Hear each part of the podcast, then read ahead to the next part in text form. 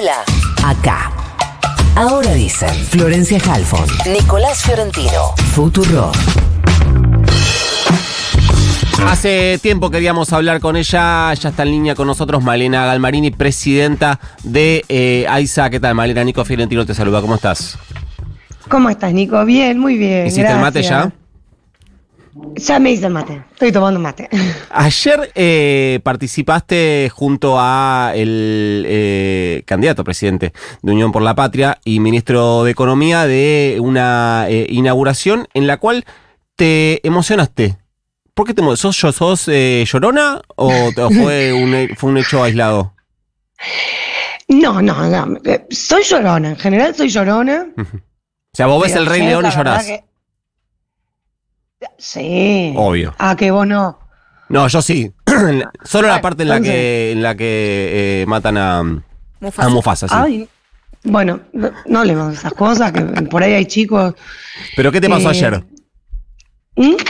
¿Qué te pasó ayer, digo, que te emocionaste así? No, que ayer, ayer fue una obra, primero que hacía cuatro años que estábamos peleando con, con, con la obra.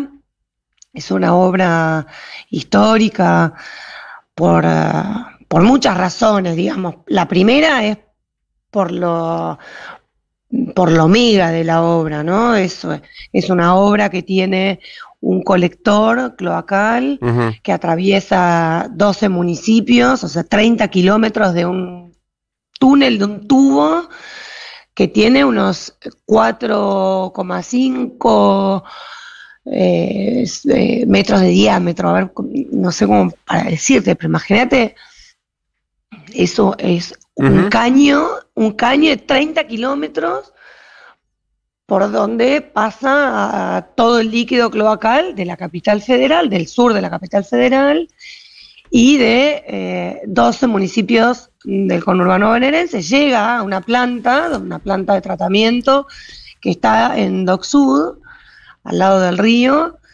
muy, muy, muy grande, donde se hace eh, el tratamiento de todo ese líquido cloacal y después tiene un, lo que se llama un emisario, que es otro túnel de Ujú. 12 kilómetros que entra al río por 40 metros abajo del lecho del río para eh, dejar depositado toda ese agua sucia ya tratada para que se mezcle con el cuerpo del río. La verdad que fue muy emocionante, es una obra que, que se empezó a pensar en el 2007, en el 2009 Sí.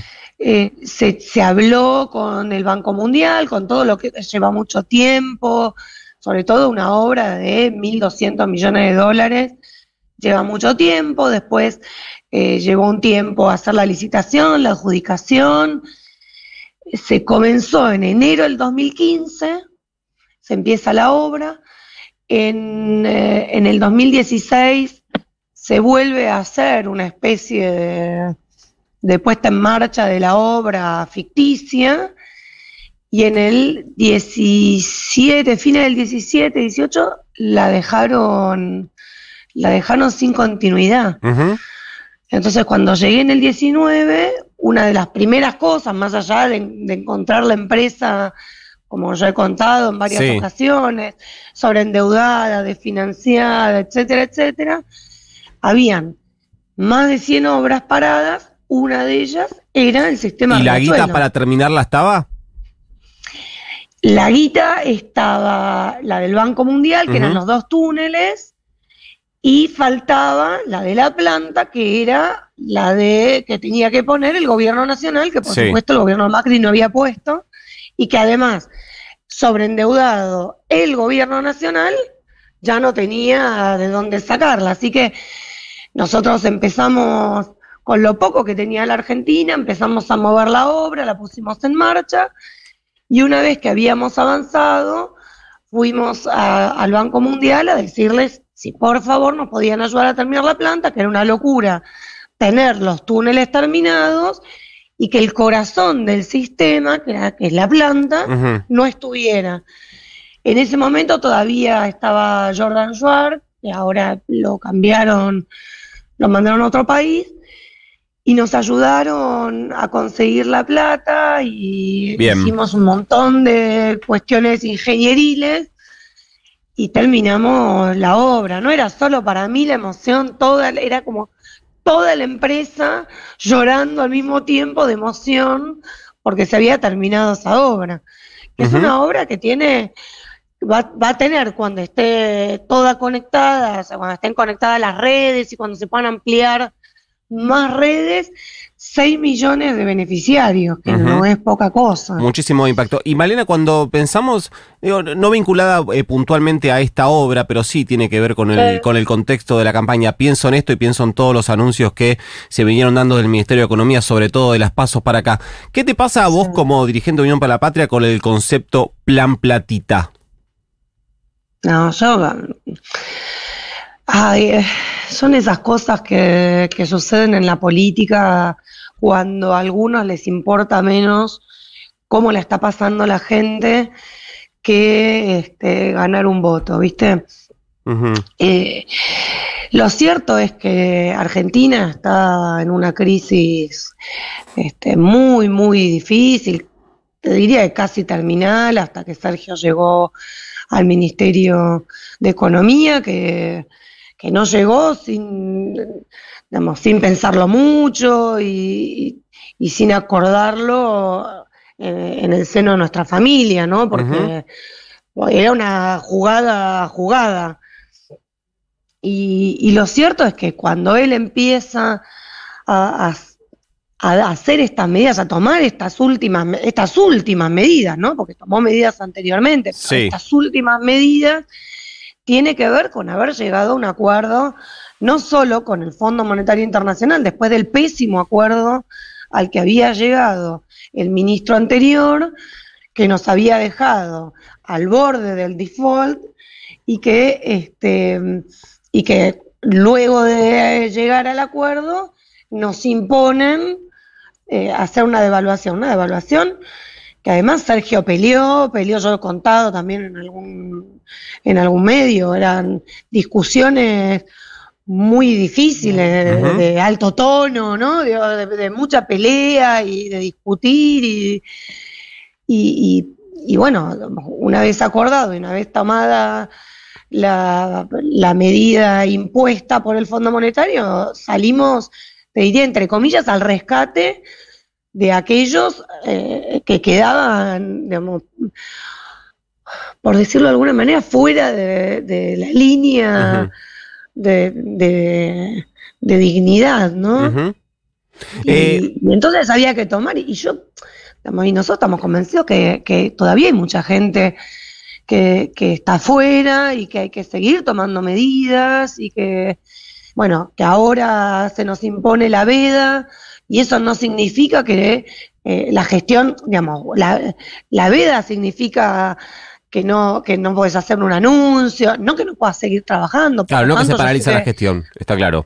Eh, ahora, Claro. eh, recién Malena decías que em, se hacen muchas cosas por un voto y quiero llevarte a ese terreno, que es el de los votos. Imagino que si te pregunto si crees que eh, Sergio Massa va a estar en el balotaje, me vas a decir que sí. La pregunta que quiero hacerte en todo caso es si en algún momento agarraste el mapa, viste los números de las PASO, viste las provincias, viste el conurbano, sacaste cuentas. En tu cuenta, ¿de dónde van a salir los votos que ponen a Massa en el, en el balotaje?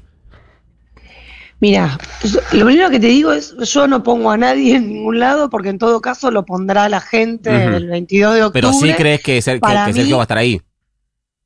¿Cómo? Sí crees que Sergio va a estar en el balotaje. No, yo no, yo no, no creo. Yo espero que Sergio Sos llegue cabulera, al ¿eh? ¿Eh? ¿Sos cabulera? No, no es que sea caulera, es que mm, es que de verdad, digamos, que es una elección muy difícil. Cada paso de esta elección Ujú. eh, es muy difícil y entonces yo prefiero decir, bueno, mira, es de acá al 22. El 22 de octubre, yo espero, ojalá, lo dije más de una vez, no es porque sea mi marido, es el tipo más preparado, tipo que pone el lomo, trabaja día y noche, todos los días de la semana, no importa si es feriado, digamos, tiene un conocimiento del Estado que le permite este, hacer cosas que, que otro no se le hubiese ocurrido o que uno se hubiese animado, o tiene un coraje que a veces, ¿no? A veces le digo, pará, suena hasta temerario, digo, no, no, se pone siempre por delante para que, la, que las balas le peguen a él, digamos, creo que es ahora sí en esta situación el tipo que necesita la Argentina me parece que es este, no solo el mejor candidato, creo que de verdad es el hombre que necesita la Argentina, porque no viene una Argentina fácil, ¿no? No viene, viene una Argentina muy difícil como está transcurriendo una Argentina muy difícil y entonces, digamos, probar con quienes ya probamos. Y así no fue. ¿no? Yo a veces los escucho por la tele o por la radio, más por la radio, no llego mucho a la tele, pero más por la radio, este, decir cosas y, y hacerse los gallitos, las gallitas en todo caso, ¿no? Este, y sacar pecho y amenazar, ¿no? Amenaza a los delincuentes. Yo digo, pero si ya estuviste, ¿por qué no lo hiciste? Tuviste cuatro años, este, pudiste hacer muchas de las cosas que decís y no lo hicieron. No solo no lo hicieron, sino que hicieron todo lo contrario a lo que están diciendo. Y por otro lado, esta Argentina difícil, esta Argentina que nos duele, esta, ¿no? Como, como, como a nosotros por lo menos nos duele como están los argentinos y las argentinas y entendemos que no hay tiempo para poner excusas. Digo, ya no sirve ni la sequía, ni la pandemia, ni, ni el sobreendeudamiento de Macri. las argentinas y los argentinos necesitan que resolvamos los problemas. Bueno, eso no se hace con frases cortas y altisonantes, ni, ni mucho menos con este, la metáfora de una motosierra. Está claro. mucho menos. Quien habla es Malena eh, Galmarini. Eh, eh, Malena, si recién hablabas de algunos dirigentes de la oposición, pienso en las eh, declaraciones que se conocieron esta semana de Gerardo Morales, pienso en la relación que han hecho pública ustedes muchas veces con Horacio Rodríguez Larreta. ¿Vos imaginás, terreno hipotético, un balotage más a mi ley, imaginás a dirigentes de Juntos por el Cambio o algunos de ellos manifestándose eh, públicamente en favor de la candidatura. Sergio, digo una, una especie de, eh, voy a usar un término que a mí no me gusta, pero una especie de pacto democrático, digamos. Sí, el pacto democrático no es el mejor ejemplo. Yo sí lo que creo es que eso que le criticaron a Sergio durante muchísimos años, de que hablaba con todos, que, que, bueno, que al final, que si era este, ventajita o, si, o si era panqueque, y, en realidad es lo que es, es un hombre de la democracia. Sergio no viene con, ¿no? con toda esa carga que tiene el pasado argentino, si, si bien este, por supuesto que conoce la historia, y así como conoce la historia del terrorismo de Estado en Argentina, conoce la historia del holocausto, digo, ¿no? Y uno no tiene solo que vivirlo para conocerlo y para saber la importancia de, ciertas cuestiones. Ahora, no trae toda esa, esa carga emotiva, no trae las peleas del pasado, no trae eh, una, la construcción de una personalidad basada en, eh, matar o morir o en, la vida o muerte. Y, eso lo hace un tipo con muchas convicciones, con, muchos valores, con, digo, convicciones y con valores muy fuertes, pero con la capacidad de sentarse a la mesa a hablar con cualquiera. Ah, pero a ver, la, capacidad de, hablar. Los vínculos de, Sergio se, se, conocen. La pregunta es si crees que hay un contexto político general para que haya. Eh, porque en definitiva, después termina. No sé qué nivel de influencia tiene la manifestación pública de un dirigente, porque en definitiva lo que termina definiendo una elección son los votos, no lo que digan los dirigentes. Pero si imaginas, si ves un contexto en el que se pueda, eh, que pueda pasar algo así, de dirigentes de la, de la hoy oposición eh, manifestándose públicamente en favor de un dirigente, en este caso, Sergio Sergio Massa del hoy oficialismo. Bueno, por eso te, está, por eso te estaba contando todo esto, digamos. Sergio llamando a un gobierno de unidad nacional es un dirigente creíble, porque ya lo hizo. ¿no? Porque cada vez que pudo, lo hizo. Y, y- y sin importar quién estaba del otro lado, digo, eh, eh, cuando nos habíamos ido de- del kirchnerismo, eh, Sergio igual se sentaba con los dirigentes kirchneristas para decirle, che, mira, esta ley que están mandando se puede mejorar, se puede hacer tal cosa.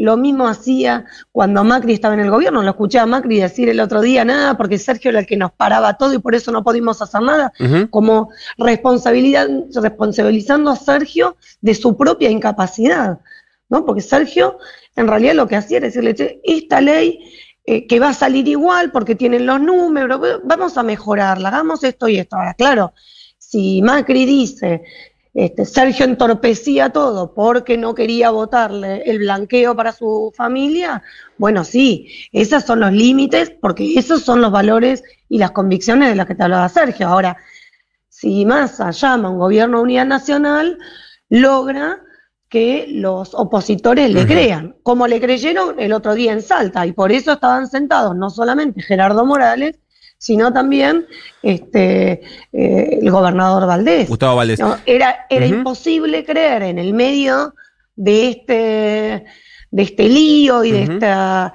y de esta eh, campaña fea y violenta y cruenta que dos, dos dirigentes muy importantes de una oposición muy férrea se sentaran a la mesa con no solamente con Sergio, sino con gobernadores de nuestro de nuestra coalición política Y de algunos a otros espacios un convenio. también. Un Eh, convenio que también podrían decir, y pero si total vos te vas, y si total la, la- no, no tiene plata la Argentina, y la verdad es que ahí lo que sucede es que creen en Sergio, ¿no? Digamos, Gerardo Sí. Morales, Gustavo Valdés creyeron en Sergio. Eh, Entonces, yo sí creo que cuando eh, Juntos por el Cambio deje de tener un, un candidato, una candidata a presidenta, puede suceder que muchos de los, de los dirigentes con los que Sergio se lleva bien, este, no te digo que puedan volcarse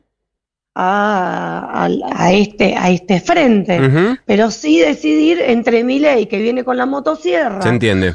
O. Sergio, que es un tipo de consensos, bueno, elijan a, a quien está proponiendo un gobierno de unidad nacional para sacar a la Argentina adelante. Malena, últimas dos. Ayer el, periodista, y en mi caso amigo eh, Pablo Ibáñez, a quien debes conocer, que es periodista del diario AR, publicó en su cuenta de. Twitter que em, Sergio tiene pensado en el durante el debate, no sé si el del primero de octubre o el 8, o el del 8 de octubre, anunciar Sí. quién va a ser su ministro de Economía. ¿Vos sabés quién va a ser? Eh, Sí, sabes, perfecto, ya quedó, quedó clarísimo porque el tiempo que te tomaste. Entonces no te voy a pedir el nombre, con el apellido me alcanza. No, no, no, no sé, no sé, de verdad no sé. No, no sé, yo sé que él tiene un equipo, un equipo económico este, muy importante, con gente muy importante, desde Carlos Castañeto, pasando por Guillermo Michel, este, bueno, un- un- una forma de mostrar es de esto que Sergio habla con todos y se rodea de los mejores más allá de la forma en la que piensen, porque el que toma las decisiones es él, es este, Rubinstein, ¿no? Que todos decían, pero ¿cómo puede ser? Bueno, sí, el, el tipo sabe, total, después quien pone eh, hacia dónde va la marcha de la gestión es Sergio este, Lisandro Cleri, bueno, un montón, Flavia, Flavia Rollón. Eh, tiene mucho, está muy rodeado por, por, por gente muy importante del ámbito del económico, Ujú. muchos que consulta que no son parte ni, de- ni del equipo del Ministerio de Economía, ni del equipo económico del gobierno, y que lo sigue consultando y se ha además eh, eh, ha hecho eh, relación con, te diría, todos los, los actores y las actrices del escenario de la economía del país. Y sí lo que él plantea es que se necesitan las ideas de casi todos, claro. ¿no? De todos los que creen en, lo- en, en- en- en cuidar a las pymes, eh, en cuidar a los que menos tienen, en eh, tener una matriz de tributaria progresiva y que además hay que, todos aquellos que creen que hay que acomodar esta matriz tributaria, que es un lío y, y que hay que hacer crecer a la Argentina para que haya este, mucho más para repartir y la Sí. distribución del ingreso más equilibrada. Pero el nombre del ministro no me lo sigue igual, ¿no? hablando, sigue hablando y no, mm, este, y no importa después el nombre, que lo que va a tener es un gran equipo y eh, en todo caso él va a estar muy cerca de, de la gestión de la economía. ¿Lo imaginás que- tipo eh, cuando Néstor Kirchner dijo mi ministro de Economía voy a ser yo? Y por ahí con este un poco menos de, de soberbia, entre comillas, de- dicho bien, pero, pero sí, Sergio siempre estuvo muy cerca de los números. Bien. De, de todo, cuando estaba en ANSES, cuando estaba en Tigre, cuando... Y por eso siempre puso- pudo transformar, ¿no? Sergio siempre dice, tu, tu herramienta principal es el presupuesto, mientras menos presupuesto asignado tenés, más presupuesto de libre disponibilidad, y con eso se pueden hacer esas cosas que no están planificadas o que no son las de base. Malena, pesa que sobre... yo lo veo muy cerca de los números, sí, claro. Pesa sobre eh, AISA una denuncia por una compra de 620 autos. Entiendo que hubo un procedimiento, un allanamiento del juez Lijo. ¿Cuál es la eh, explicación que dan desde AISA sobre esta denuncia? que hay algunos dirigentes que les gusta mirar los diarios y entonces después ir a judicializar notas que salen, sobre todo en algunos diarios o en algunos canales de televisión. Creo que se van a arrepentir porque pueden ir a ver todo. Pueden, la- invito a las diputadas y a los diputados que van y hacen denuncias sobre AISA sin conocerla, sin haber pasado por la puerta de. AISA, sin haber hablado por teléfono conmigo o con la línea de la empresa.